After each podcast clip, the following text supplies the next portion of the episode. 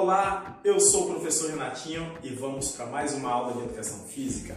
Vem comigo! Vamos falar dos princípios do treinamento físico, fisiológico, morfológico e psicossociais. Então, o treinamento físico concentra-se em objetivos mecânicos. Programas de treino nesta área desenvolvem habilidades como força, potência, velocidade, agilidade, entre outros, ou músculos específicos. Alguns programas de treino físico visam incrementar a aptidão física geral e combater o sedentarismo.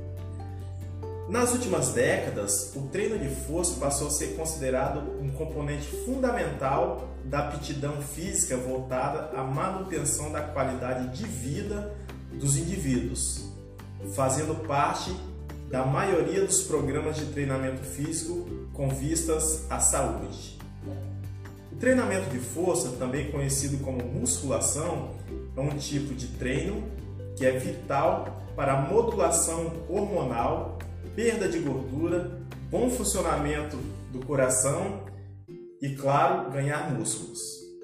Provavelmente você pensa que musculação é para quem quer ficar forte e exibir seus músculos no espelho da academia. Não é bem assim.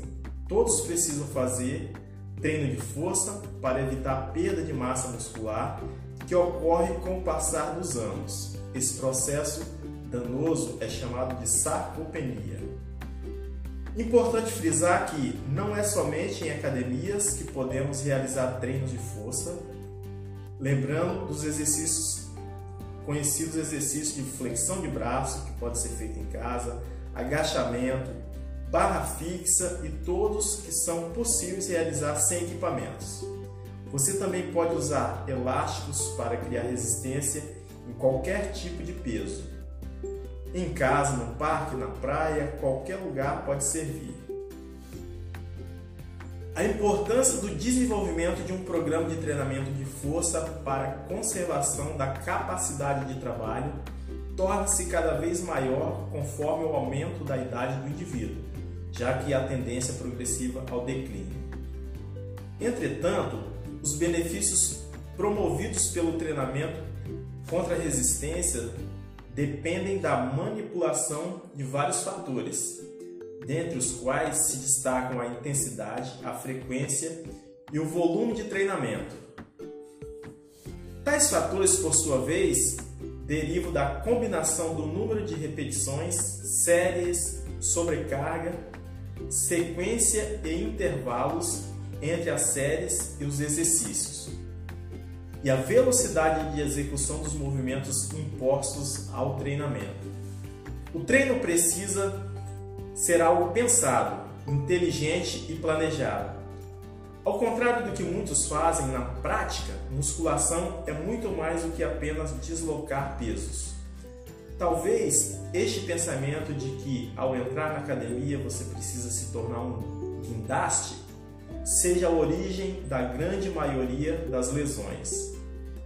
Neste sentido, entender um pouco mais sobre os métodos de treinamento de força mais comuns é fundamental, pois você verá que existem diversas possibilidades diferentes de estimular seus músculos.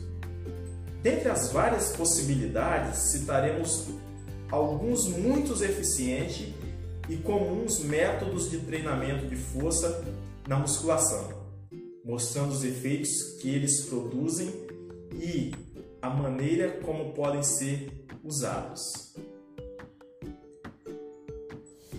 Temos o sistema de queima. O que, que acontece no sistema de queima? Este sistema de queima é um sistema de treinamento que consiste na execução de um determinado número de repetições de determinado exercício usando a amplitude completa deste. Quando ocorre a falha concêntrica, executam-se então mais algumas repetições, porém agora com amplitudes parciais. Podemos considerar este um sistema de exaustão, portanto altamente intenso. pode-se realizar entre 3 e 6 repetições parciais após a falha concêntrica. Os mesmos autores confirmam que, ao realizarmos as repetições parciais após a falha concêntrica, teremos um maior número de unidades motoras envolvidas no movimento e também uma maior incidência de microlesões musculares. Um outro sistema é o treinamento de choque. O treinamento de choque consiste em alterar diversas variáveis do treinamento. Este método de treinamento também é conhecido como método da confusão muscular. Com isso, este sistema concorda com o que Gianola. Gianola é um autor. Em 2003, ele cita de que a hipertrofia muscular vai depender de jamais permitirmos que o músculo adapte-se plenamente a uma rotina de treinos e dessa forma precisamos mudar constantemente exercícios, ângulos, séries, repetições, cadências e outras variáveis. Podemos modificar a ordem dos exercícios em sessões distintas, mexer no tempo de recuperação e alterar todas as demais variáveis. É importante saber que neste método que este método é eficiente, mas precisa do acompanhamento de um bom profissional para que o controle das cargas não seja afetado e para que não tenhamos músculos que deixem de ser solicitados. Um outro método chamamos de trisete e bisete. Trisete são exercícios onde você trabalha três músculos sem intervalos, ou seja, é, três exercícios para os mesmos grupos musculares e bisete, dois exercícios para o mesmo grupo muscular, sem intervalo. Estes dois métodos, como o nome já implica, consiste na realização de 2 bi ou 3 tri exercícios diferentes para o mesmo grupamento muscular, sem pausa para o descanso.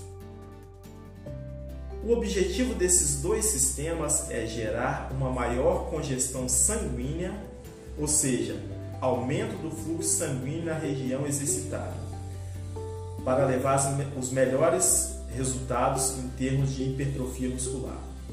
Além disso, pela modificação dos padrões motores dos exercícios, teremos mais unidades motoras solicitadas, o que também influencia diretamente na hipertrofia. E por fim, o método da pirâmide. Esse método pode ser usado de duas maneiras diferentes, crescente e decrescente. No caso da primeira, você vai aumentando as cargas ou as repetições de acordo com seus objetivos. No caso da segunda, você diminui. Este método é muito utilizado para ganhar para ganhos de peso, de massa muscular e pode ser interessante para certos períodos de treinamento de musculação.